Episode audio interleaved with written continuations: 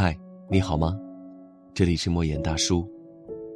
每天晚上的九点，我都会在这里，为你讲述一个身边的故事。钱钟书说：“婚姻是一座围城，如果婚姻就是有一个人爱你、宠你，不愿意看到你的痛苦和眼泪，甚至愿意为了你的笑容付出一切，那这便是一道幸福的城门。”最好的爱人是那个让你多年后还会说出“我愿意”的人。我们终其一生去寻找幸福的秘诀，不过就是想要过上舒心的日子，让爱渗透在生活中，让余生多些欢喜。想过舒心的日子，就要和让你舒服的人在一起。余生不长，找个宠你的人很重要。作家苏岑曾说。一个人爱你会在心里时时记挂着你，一个人很爱很爱你会在平时处处纵容着你。只有那些把你看得比他自己还重要的人，才会宠着你。两个人要在一起生活，日复一日的柴米油盐和一地鸡毛，早晚会把当初相爱的激情和悸动全部磨没。到那时，在极普通又平淡的日子里。若是还能有人忍受你偶尔的蛮不讲理，允许你有时的任性和小脾气，愿意让你在他面前变成一个不懂事儿的孩子，那便是对漫长岁月中始终如一的爱最好的证明。好的感情一定少不了宠爱和示弱，因为这背后包含的是懂得，是呵护，是爱到极致的温柔。宠你的人懂得心疼你，知道珍惜你。也会主动迁就你，和这样的人过一生，结婚多年也依旧会明眸皓齿、如胶似漆。真正爱你的男人都不需要你太懂事儿，因为他们会主动放下身段去迎合你。纵使千万人爱你，也不及他一人宠你。廖一梅说：“人这一生遇到爱、遇到性都不稀罕，稀罕的是遇到了解。生活的苦难那么多。”遇到不懂自己的，连一个标点都懒得解释；遇上懂自己的，却能在他面前卸下伪装，滔滔不绝。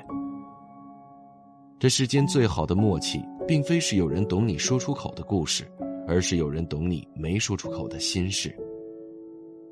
懂你的人看透你所有的逞强，明白你所有的不甘，暗中保护你的软弱，用你喜欢的方式去爱你。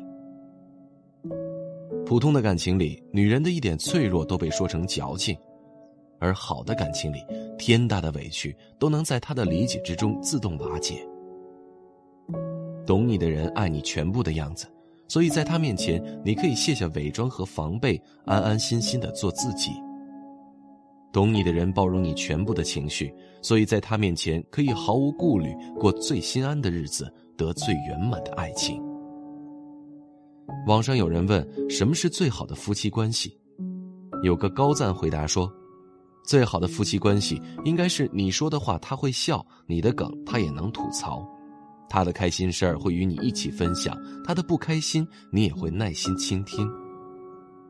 得一人携手余生，余生便圆满无敌。”去找那个和你有默契、能替你勇敢、能顾你周全、能同甘共苦、能一起携手在风雨里前行的人吧。一想到能够和他共度余生，便对余生充满期待。有句话叫：“愿意为你花钱的男人不一定爱你，但是不愿意给你花钱的人一定不爱你。”但是我却觉得，不愿意被你管的人不一定爱你，但是愿意被你管的人一定很爱你。男人都是向往自由的生物，甚至有些大男子主义还要干涉另一半的自由。他们自己可以花天酒地，却要求妻子必须在家相夫教子。这样的相处，早晚有一天会造成深不可灭的矛盾。真正爱你的男人，愿意收起自己所有的棱角，把自己完全交给你。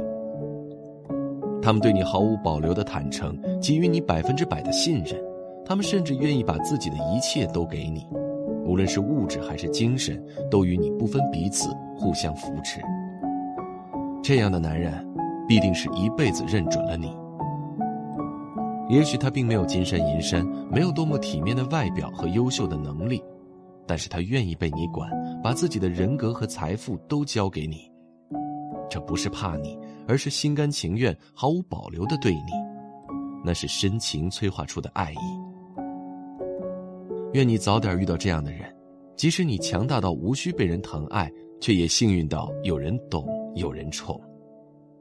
愿有一人把你捧在手心，免你惊，免你苦，免你无枝可依。茫茫人海，有幸相遇，感谢你今晚的陪伴。这里是莫言大叔，明晚见。你说只是累了，其实不说我都懂得。如果是不能拥抱的，何必拉扯？努力让眼泪闪躲，我只是念当初吻过。你别沉默，我不难过，别再提承诺就好了。我以为不去想就能够解脱，心动却像刀割，这次真的不是你了，不是骗你的。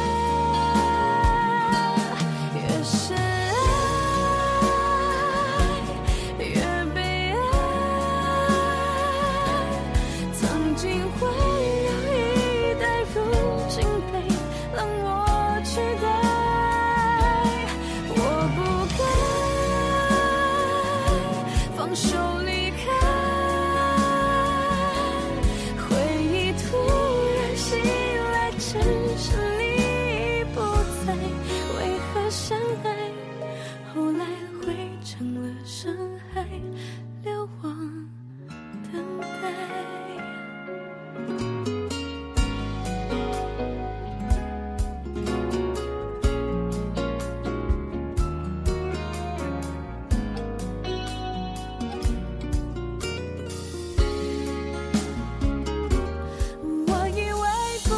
生就